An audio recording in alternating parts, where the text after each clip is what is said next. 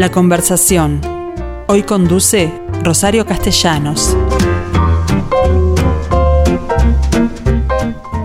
Hola gente, ¿cómo les va? Bueno, les recuerdo que hace muy poquitos días yo mencioné una exposición que se había organizado en relación a un 11 de febrero. 11 de febrero que celebra el Día de la Mujer y la Niña en la Ciencia. En realidad el objetivo de esta fecha, que no es una fecha especial, pero que se cumple anualmente rigurosamente, es darle visibilidad a la importancia que tiene la incorporación de las mujeres en una tarea que en principio se, pudo considerar muy machista y sin embargo el aporte del punto de vista de las mujeres resulta, como en todos los casos, sumamente importante. Bueno, ¿qué les parece entonces si repito no aquella, recomendación que hice en su momento, pero sí algo que observé? Cada vez más son las mujeres científicas, porque siempre las hubo, pero, pero en este momento me sorprende la cantidad de alumnas cuando voy a la facultad de ciencias y la, cantidad de, jefas de investigación que hay en el Clemente Estable. Bueno, pero siempre escuché que una de las cosas que se le reclamaban era que en realidad no ocupaban cargos importantes, los cargos altos siempre eran de hombres. Me, me, da la impresión de que eso está cambiando, en la medida que hoy la presidenta de la comisión que dirige el Instituto de Investigaciones Biológicas, Clemente Estable, que es mi invitada de hoy, es una mujer, se llama Cecilia Escorza, y ese, esa comisión está formada por una mayoría de mujeres. Pero además la decana de Facultad de Ciencias es mujer también. Así que me parece que mm, la cosa está cambiando. ¿Es mi sensación, Cecilia, o efectivamente han logrado, tú tenés un grado 5, por ejemplo? Bueno, en primer lugar, muchas gracias por la invitación. Eh, buenos días para todos. Eh, sí, está cambiando lentamente, pero hay algunas señales importantes de cambio. Eh, yo en este momento me toca por el periodo 2022-2025 dirigir la institución junto con un equipo de trabajo, coordinadores y vicepresidentes. Y em, este equipo es, eh, intentamos que fuera lo más equitativo con la, mayor equidad posible. Nosotros tenemos un sistema de... Pero, perdón, es mayoría. Es mayoría mujeres. El ah. tema es que particularmente en la institución, en el, Clemente Estable, eh, hay un 68% eh, de mujeres versus un 32% de hombres mm. entre cargos presupuestados y contratados. Entonces, la, la, la masa trabajadora, digamos, de, del, instituto siempre es más este, eh, mujeres que, varones. Sin embargo, eh, hay algunas señales interesantes en el instituto de hace algunos años, porque en los últimos tres consejos directivos eh, Dos de ellos estuvieron dirigidos por mujeres, ahora me toca a mí, este es el segundo, y tuvimos una vicepresidenta en el periodo pasado. Entonces ya la cosa está cambiando en, el sentido de que nosotros tenemos un sistema de votación de mm. consulta entre los investigadores del instituto y eh, evidentemente la gente ya está percibiendo eh, el, concepto de equidad de otra manera y está eligiendo con un poquito más de, eh, digamos, de, percepción de que la cosa tiene que ser equitativa y no siempre volcarse a, o al género femenino o al género masculino. Tú decías en alguna entrevista que leí que en definitiva se trata de una ciencia que hace preguntas y en esa medida las mujeres tienen respuestas muchas veces o puntos de vista complementarios con los hombres, ¿no? Exacto, eso yo a lo largo de la carrera yo también me pregunto, ¿no? ¿Qué, qué, cuáles son nuestras posibles diferencias o, puntos de vista más que diferencias? Mm. Y los puntos de vista son siempre complementarios, pero tenemos algunos rasgos o algunas características que son propias del, género femenino. Y entonces... Eh, Por lo pronto trabajan.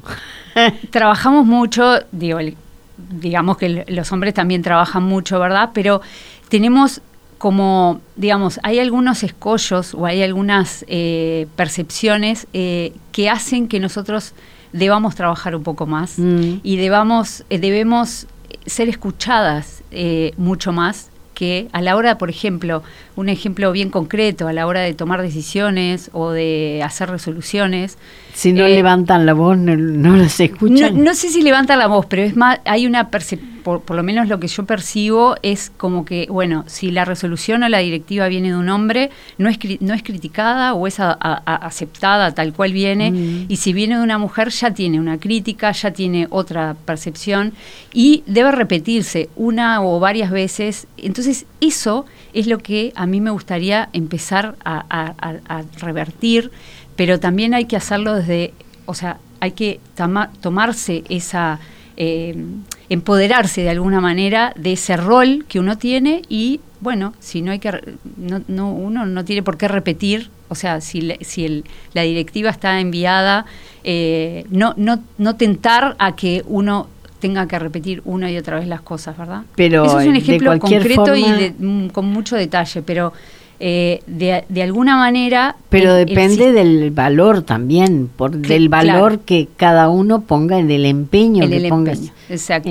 Igual hay una cosa que eh, más allá de los números de institucionales, mm. eh, el sistema académico científico tiene números que son alarmantes, sobre todo si uno mira los informes de la ANI, de, de los de las investigadoras e investigadores categorizados en el SNI. Eh, esos valores este, son un poquito alarmantes, sobre todo cuando, cuando vamos a las categorizaciones superiores, a los niveles más bajos, niveles 1, están, y de iniciación están muy asociados al género femenino, el nivel 2 capaz que ya empieza a, invertirse, y el nivel 3, que es el ya asociado a gente con más eh, trayectoria y sobre todo a mm, personas con renombre, personas referentes, eso ya, los niveles 3 ya están muy masculinizados y hay que intentar revertir eh, de alguna manera esos números porque son alarmantes. Pero no será porque recién se está incorporando la mujer a la ciencia hace relativamente poco. Eh, eh, bueno, los números indican que las mujeres en la ciencia, la base de, digamos, el, el sostén es eh, eh, muy mayoritariamente femenino. El problema son todas las... Hoy, hoy. Hoy. Bueno, los informes que hay al día de hoy, porque bueno, se empezaron a recabar datos, porque empezamos a manifestar este tipo de conceptos y la necesidad de revertir estas cosas. Entonces, eh, de alguna manera ahora los datos, uno para implementar políticas de, basadas en equidad de género tiene que tener datos, mm. porque si no es, mm, digamos, la, impresión de, no y la impresión de cada uno, pero muchas veces la impresión se refleja en los datos. Entonces, los datos indican que hay una serie de hay que tomar una serie de medidas para empezar a modificar esas cosas. Por ejemplo, yo estaba pensando eh, en, referentes o modelos este, que uno puede tener a lo largo de la carrera. En general, si te lo preguntan rápido, uno inmediatamente dice un hombre como referente y nos cuesta más mencionar modelos o referentes eh, femeninos. Madame Curie. Madame Curie, pero... ¿Qué querés que te diga? A mí se me ocurrió claro, pero, y es una mujer. Sí, pero puede, hay referentes femeninas eh, eh, en, el Uruguay y en el mundo, mm. vivas, activas y que son de, digamos, de una significancia y un valor muy importante las, las, eh, el aporte de conocimiento que están haciendo. Bueno, que yo te confieso que de las cinco mujeres que se eligieron, que además abarcan las, porque la ciencia se aplica a todo, absolutamente, a, todo. Las disciplinas que hay son muchísimas. Muchísimas. En particular, eh, no conocía ninguna y me pareció interesantísimo la información que, brindan, más allá de la foto, y todas mujeres jóvenes. Pero tú sos una, eh, además tenés un grado 5 en el profesorado de investigación en neurofarmacología. O sea, yo lo ¿Qué que, es? claro, yo eh, mi carrera que la hice en, el, en, la, mi carrera de, grado la hice en la Universidad de la República, después hice mis posgrados en pedesiva, biología, en el área de biología, y después la carrera como investigadora científica la hice en el, en el instituto, en el Clemente Estable, que somos una unidad ejecutora del MEC. No somos universidad, somos eh, un instituto específico de eh, investigación. Investigación biológica. Y bueno, eh, cuando yo empecé la carrera, a mí me gustaba todo lo vinculado al cerebro, al funcionamiento del cerebro y todas aquellas moléculas que tienen que ver con la química del cerebro. Entonces, cuando empecé a hacer mis posgrados, este, no había una especialidad en neurofarmacología, esa la fui generando de acuerdo a los cursos y a, las, y a los posgrados que fui haciendo. Pero hablar de farmacología significa que tú tuviste que estudiar aquellos los efectos que los fármacos producen. Exactamente. Entonces, a lo largo de la carrera me fui especializando en entender una cómo funciona nuestro cerebro, eh, cómo funciona y cómo no funciona en algunas patologías eh, de salud mental y cómo los fármacos que se usan actualmente en la clínica sirven para eh, atenuar algunos de los síntomas y algunas de las dificultades eh, que están asociadas a estas patologías. Pero tú hablas, también te especializaste en adicción. En adicción. Entonces, es decir, eh, en los efectos jorobados que pueden tener algunos fármacos para con la, mente humana, ¿no? Entonces ahí hay un, como un doble objetivo, ¿no? Estudiar todos aquellos fármacos que impactan en, nuestro, que en, nuestro cerebro y que mm. mejoran las patologías eh, de salud mental, y aquellos fármacos, drogas o sustancias de origen sintético o natural que impactan en nuestro cerebro, pero que generan eh, enfermedades a nivel del sistema nervioso. Es como un doble un doble objetivo de estudio y bueno, eh, en el año 2007 por ahí eh, nosotros empezamos a trabajar muy fuertemente en el fenómeno del consumo de la pasta base y las acciones que genera la pasta base a nivel del sistema nervioso central. Y a lo largo de estos años nos hemos especializado. ¿Y a qué conclusiones llegaste? Bueno, eh, tendría que resumir eh, muy, mucho en la investigación de estos de, todos estos años. Pasta base, porque después vamos a hablar de cannabis. Exacto. Bueno, la pasta base es, es, una, es una cocaína fumable que tiene un poder adictivo muy, muy fuerte, muy alto. Tiene, eh, induce o, despierta o genera una dependencia con la sustancia por, por la persona que la consume muy rápido y eh, bueno, y digamos revertir los fenómenos que genera la, la pasta en las personas es muy costoso desde el punto de vista emocional y es muy, es, es muy duro y muy, muy fuerte, pero se logra. Y entonces las conclusiones, por ejemplo, nosotros nos dedicamos más que nada a los factores biológicos y químicos vinculados a la sustancia, no a los factores psicológicos. Nosotros no somos médicos mm. ni psicólogos, nosotros somos biólogos, químicos, bioquímicos, y lo que intentamos es estudiar la sustancia, qué contiene las sustancias y cómo impactan en el sistema nervioso central porque en el fenómeno de la adicción, la enfermedad, es eh, multifactorial, o sea, uno no puede ver solo el funcionamiento del cerebro o el comportamiento de la persona, sino que uno tiene que estudiar la sustancia el contexto y la sustancia que genera esa enfermedad. Y bueno, en esa especialidad es que nosotros fuimos aportando una cantidad de conceptos que fueron tomados eh, en, muy buena, tuvo una muy buena recepción, sobre todo la Junta Nacional de Drogas, el Instituto Técnico Forense y colegas que trabajan en otras este, disciplinas complementarias a las nuestras, como toxicólogos, eh, eh, doctores en imagenología, eh, bueno, médicos, psiquiatras, etcétera. Nosotros hemos tenido una cantidad de foros y de, y de reuniones importantes donde fuimos colando el concepto de la composición química y la sustancia en sí que tiene que ser muy bueno, importante. Bueno, pero eh, yo me voy a quedar con un dato mm, que me parece positivo. Se puede controlar, se puede curar la adicción. En realidad, curar, yo no diría que se puede curar, se pueden revertir algunas, revertir. se pueden controlar y a revertir algunos efectos porque eh, la, adicción a las drogas implica una cantidad de dominios, de afectación de dominios de la persona que prácticamente tiene que reaprender una cantidad de cosas mm. Mm, que para justamente acompañar esos tratamientos que no son específicos. Los tratamientos actualmente, los tratamientos farmacológicos actuales no son específicos para una adicción, por eso estamos investigando. La, toda la gente, ya sea en Uruguay o en el mundo, que, que estudia eh, eh, los cambios que hay en el sistema nervioso eh, en, una adicción a drogas de abuso, lo que intenta, el objetivo final es buscar soluciones y tratamientos que sean eficaces y, que mejoren la calidad de vida de las personas.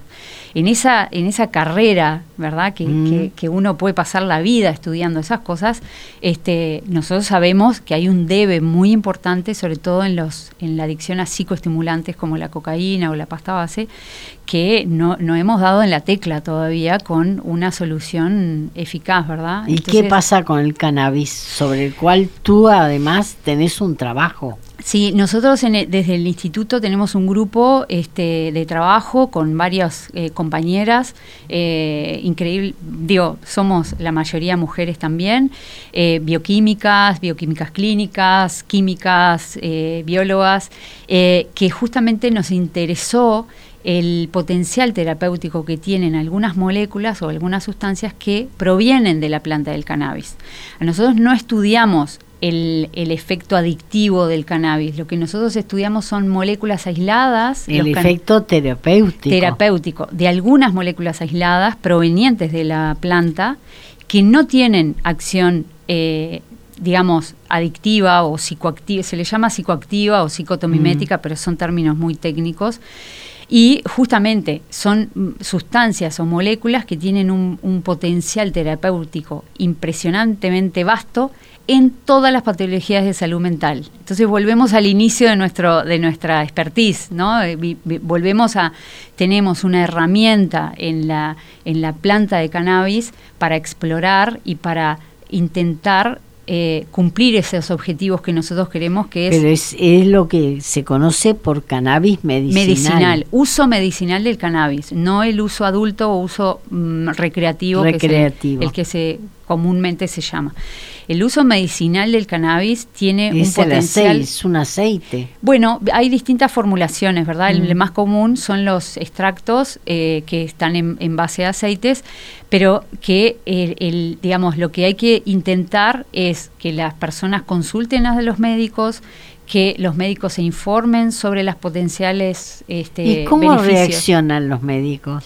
Bueno, hay una Estamos hablando de una droga que además eh, a la gente le tiene miedo. Claro, hay una sociedad, la Sociedad Uruguaya de Endocaneminología, formada hace bastantes años con eh, las pioneras fueron la doctora Raquel Peiraube y Julia Galcerano, que ellas intentaron a través de esta sociedad empezar a conquistar a todos esos eh, profesionales de la salud para que estudien y se involucren en que el, en, ver que el cannabis tenía un potencial o tiene un potencial eh, como para explorar, para, para tratar este, ¿Son ellas las que están trabajando para los epilépticos?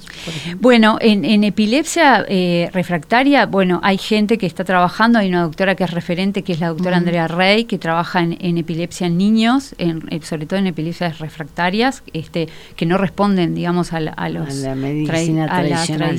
ahí va, la medicina tradicional. Hay, hay este, mujeres claves este, dentro de esa sociedad y que son médicas. Leticia Es una referente también. Y bueno, a través del trabajo de ellas, que es muy de largo aliento y, de, muy constante, eh, cada vez se escuchan eh, que más médicos empiezan a interesarse por este por esta eh, herramienta y esta posibilidad para explorar para mejorar algunos de los síntomas sobre todo que tienen patologías que no tienen buena eficacia con los medicamentos tradicionales bueno pero tú hablabas de que en particular el, esta, esta cannabis tiene efectos para la salud mental. solo para la salud mental? Bueno, hay, hay de todo, ¿no? Uno tendría que focalizarse en, de, en qué cannabinoide o de qué cannabinoide hablamos. Cannabinoide es una sustancia con Sí. una determinada estructura química que lo definen los químicos así, pero es un producto pro- proveniente de la planta. Eh, el cannabidiol, por ejemplo, o el cannabigerol son Mm. dos compuestos cannabinoides que tienen un potencial terapéutico muy importante, como por ejemplo antiinflamatorios, neuroprotectores, antidepresivos, ansiolíticos, etcétera. Entonces, Porque todo- se habla que hasta inducen al, al sueño. Ah, Claro, y para el sueño, trastornos de sueño, todo eso, yo lo digo rápido, pero eso tiene que ser con, eh, digamos, a través de una prescripción eh, de un médico, hay que estudiar el caso clínico de cada persona. Porque el preparado es, es especial, El específico. tiene, que ser específico, tiene que ser de, de- de origen farmacéutico, tiene que ser estable, tiene que ser una dosificación específica eh, y la gente tiene que saber, las personas o los pacientes tienen que saber cuál es la dolencia, cuál es el tratamiento y cuál es la dosificación y la duración del tratamiento. Todo eso no puede ser automedicado por nos, todos caemos en la automedicación, pero con, con productos como el cannabis o, el- o aceites de, de cannabis de origen farmacéutico, eh, hay que tender, por favor, hay que tender a, a que sea prescrito por un médico. Bien, eh, creo que quedó clara entonces La recomendación. la fuerte. recomendación fuerte Exacto. De que puede servir siempre y cuando lo consulten y el médico lo da, Claro, exacto. porque es importante la especificidad. Claro, porque no, no digo, uno tiene dolencias específicas y bueno, uno toma eh, medicamentos tradicionales para cosas específicas. El cannabis no es que sirva para todo y todo y hace bien para todo. Esa es una, uno de los mitos que hemos tenido que ir derribando de a poquito. Se habla de que prácticamente eh, todo lo que viene con la edad es tratable. Todo lo que viene con la edad es tratable, eh, es, eh, con- tiene que ser consultado con su médico de cabecera y eh, la, la- la- la esperanza de vida ha aumentado muchísimo. Claro, eso quiere eso decir digo. que los avances científicos y los avances en la medicina están eh, siendo muy rápidos y aprovechables por la- la- las sociedades, ¿no? por las personas. Y aumenta muchísimo la calidad de vida de la, de la gente. Ahora cada vez más decimos, oh, tenés 70 años. pa", Y, y sí, y es increíble que, que físicamente a veces uno aparenta mucho menos edad y bueno, todo eso implica un- una calidad de vida eh, mejorable, mejorada, ¿no? Absolutamente mejorada. Por algo se habla de que... Y se sabe más ganado- también, ¿no? Hay mucha más información, hay más difusión de la información. Eh, nosotros los científicos siempre nos critican de que no, no eh, transmitimos este, claramente, usamos términos... Sobre todo los biólogos. sobre todo los biólogos nos cuesta, nos cuesta salir de, de- de la parte muy técnica, nos cuesta afirmar, nos cuesta decir cuáles son los descubrimientos. Nosotros hacemos eh, nuestras, afirmamos poco y eh, permanentemente estamos hipotetizando, sugiriendo. Es una deformación profesional que nosotros tenemos. Pero además eh, la aplicación de lo que estudian no muchas veces es clara. La aplicación, lo que pasa que ahí eh, eh, eso es un viej- una vieja discusión, ¿no? De, de la aplicación de las cosas. A lo la, mejor gen- la gente no es- le interesa. Claro, pero a lo mejor la aplicación no es inmediata. Capaz que esa, lo que nosotros estamos estudiando, Mm. la aplicación tiene su su su, su, su- su Efecto. final, su efecto dentro de 30 años. Claro. Entonces, esa es la esa es la la ansiedad que le genera a la gente y que termina capaz que eh, no percibiendo del todo que, por qué es importante trabajar en ciencia a lo largo de los años y, al- y- y- y que perdure ese conocimiento, porque uno no sabe en qué momento ese conocimiento va a ser aplicable y va a servir para las sociedades, ya sea para la vida humana, para la vida animal o la, mm, la agricultura, no sé, o sea, todos los conoci- el conocimiento en sí es potencialmente aplicable en distintos momentos Ah. de eh, la vida de cada uno de nosotros. Les quedó claro por qué le invité a Cecilia Escorza, porque es una defensora absoluta de la presencia de la mujer en la soy ciencia. defensora, sí, eh, soy, soy defensora de la mujer en la ciencia y soy defensora de la equidad también. Ahora, las mujeres tenemos una cantidad de problemas que hay que visibilizarlos y hay que lograr encontrar soluciones, pero tenemos que hablar de esos problemas y tenemos que manifestarnos. Por ejemplo, esta es tu oportunidad. Exacto. Algunos lo planteaste ya. Algunos los planteé, otros vienen desde, la, desde las etapas iniciales de la, de la niñez. O sea, no, no se no se educa a la gente pensando que la ciencia, la investigación en mm. ciencia puede ser una opción, ¿verdad? Eh, hay, hay estereotipos asociados a los científicos, ¿verdad? Esa cosa media de, loco o de encerrado en un cuarto. De, encierro. De encierro. Y nosotros somos gente común y corriente, no digo normal, porque normal es un término complejo, pero somos... Eh, Obviamente que hay una fuerte vocación de nuestra parte, también hay rasgos importantes asociados a los científicos, rasgos de la búsqueda de la excelencia, la responsabilidad y la rigurosidad, que también son de formaciones profesionales también. Y, y, bueno, esos rasgos no, digo, no los tiene todo el mundo, pero bueno, ayudan muchísimo.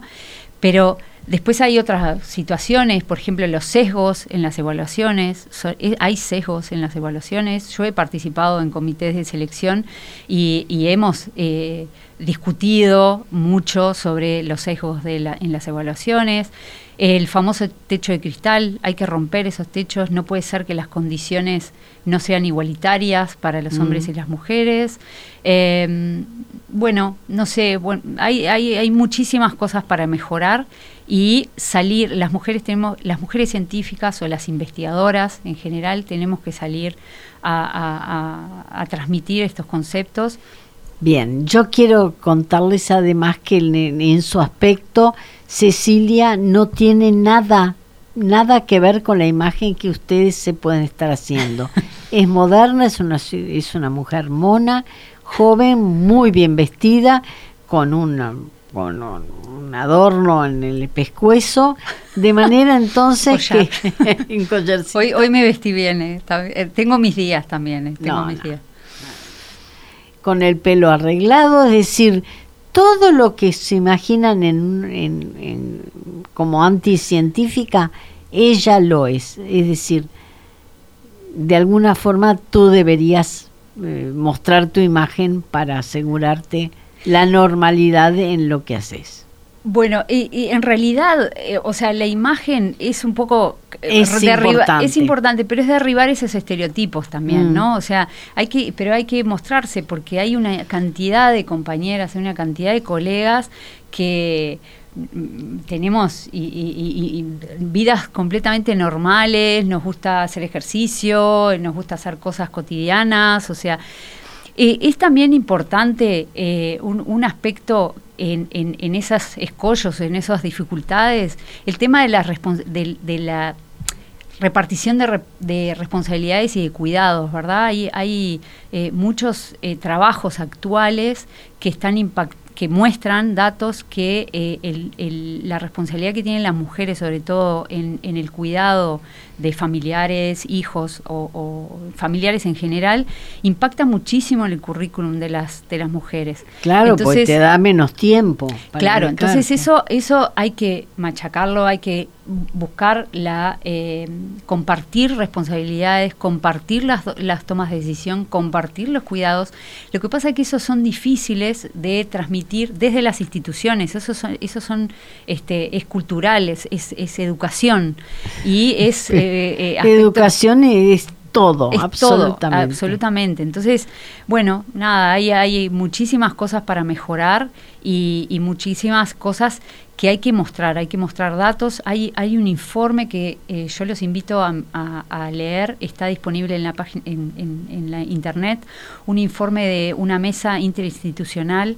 Eh, de Mujeres en Ciencia eh, y Tecnología, que hizo un informe en febrero de 2020 que eh, recaba datos que son muy importantes. Es, esa mesa interinstitucional se conformó por varias instituciones, eh, que, organismos nacionales de educación y, no de educación, este, que, que, tienen una serie de recomendaciones que desde el punto de vista institucional, por ejemplo, yo estoy, digamos, muy eh, abierta a, tomar algunas de esas recomendaciones. Este, por ejemplo, generar políticas institucionales que tengan la equidad de género, eh, desde la conformación de comisiones que sean, no sean solo integradas por mujeres. Siempre mm. elegimos a las mujeres porque sabemos que vamos a salir corriendo, somos las primeras en salir corriendo a, solucionar las cosas. Entonces, eh, eso hay que tener eh, presente la equidad en una cantidad de instancias institucionales que pueden corregir y pueden este, mejorar eh, una cantidad de problemas que nosotras mismas estamos reclamando soluciones. Está en nuestras manos hacerlo. Eso es lo que te iba a decir.